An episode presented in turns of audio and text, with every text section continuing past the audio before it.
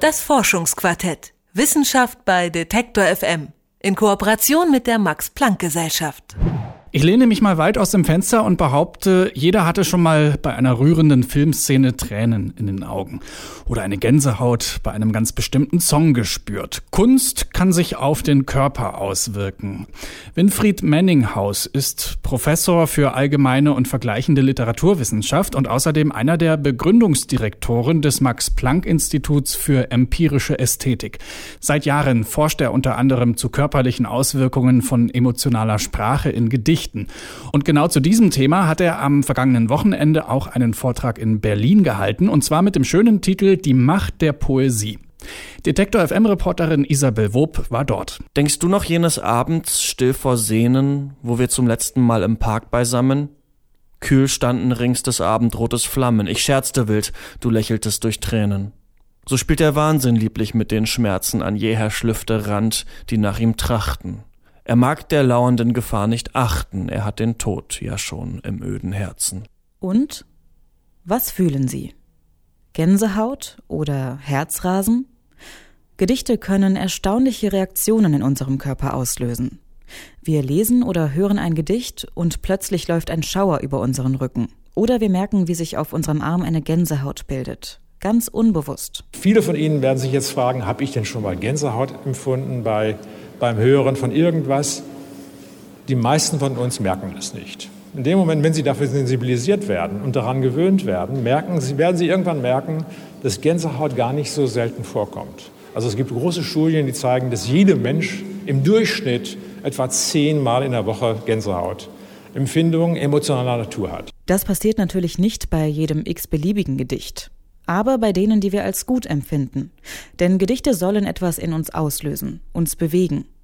Das erforscht auch Winfried Menninghaus. Er ist einer der Begründungsdirektoren des Max-Planck-Instituts für empirische Ästhetik. Und in einer seiner Studien beschäftigt er sich mit der Frage, was uns an einem Gedicht so sehr bewegt, dass sich an unserem Körper Auswirkungen zeigen. In seiner Studie verfolgt er eine These, von der schon Mendelssohn und Kant gesprochen haben. Wechselspiele positiver und negativer Gefühle sind anregender, interessanter und weniger Langeweile gefährdet als rein positive Gefühle. Menninghaus liegt also etwas an dem Beweis, dass wir vor allem durch die Mischung negativer und positiver Gefühle eine Art Lust empfinden. Dazu unterscheidet er zunächst zwei Arten des Bewegtseins. Die erste, traurig bewegt sein. Eine Szene rührt uns, weil wir glauben, sie als traurig zu empfinden. Das kann zum Beispiel eine Trennung sein oder eine festliche Beerdigung. Es schwingt ein positives Gefühl der Vergangenheit mit, das an dieser Stelle zum Ende geführt wird. Der zweite Typ ist eine umgekehrte Variante, nämlich freudig bewegt sein. Beim freudigen Bewegtsein werden positive Gefühle von Freude und Verbundenheit mit negativen Gefühlen äh, verbunden, wie zum Beispiel der Antizipation von Schwierigkeiten.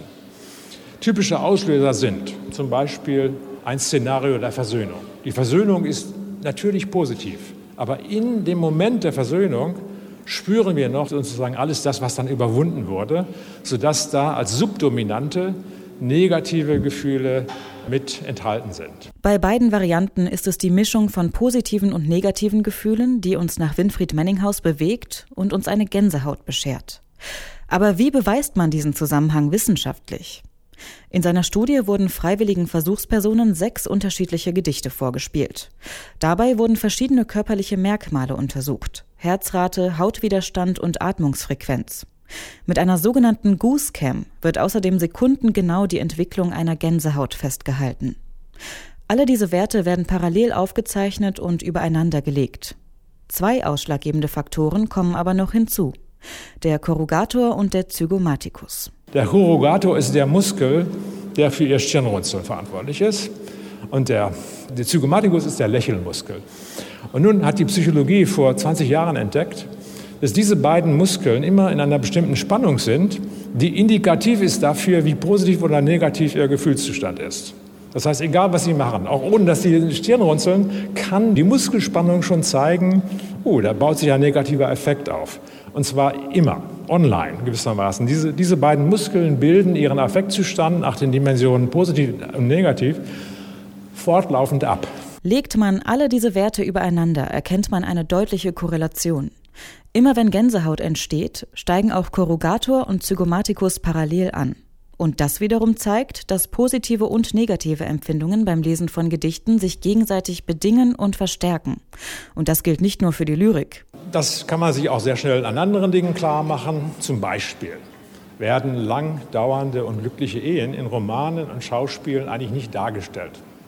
Der Schriftsteller, der das schafft, der würde eine wirkliche neue Leistung schaffen. Ein 500 Seiten Roman über eine glückliche, langdauernde Ehe. Das ist also, man kann wirklich sagen, es ist schon, schon kurios, es gibt es gar nicht. Und so ist es beispielsweise auch bei Märchen.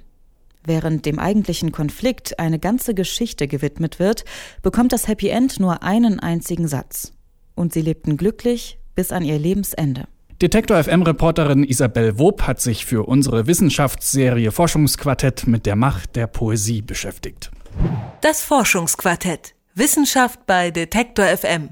In Kooperation mit der Max-Planck-Gesellschaft.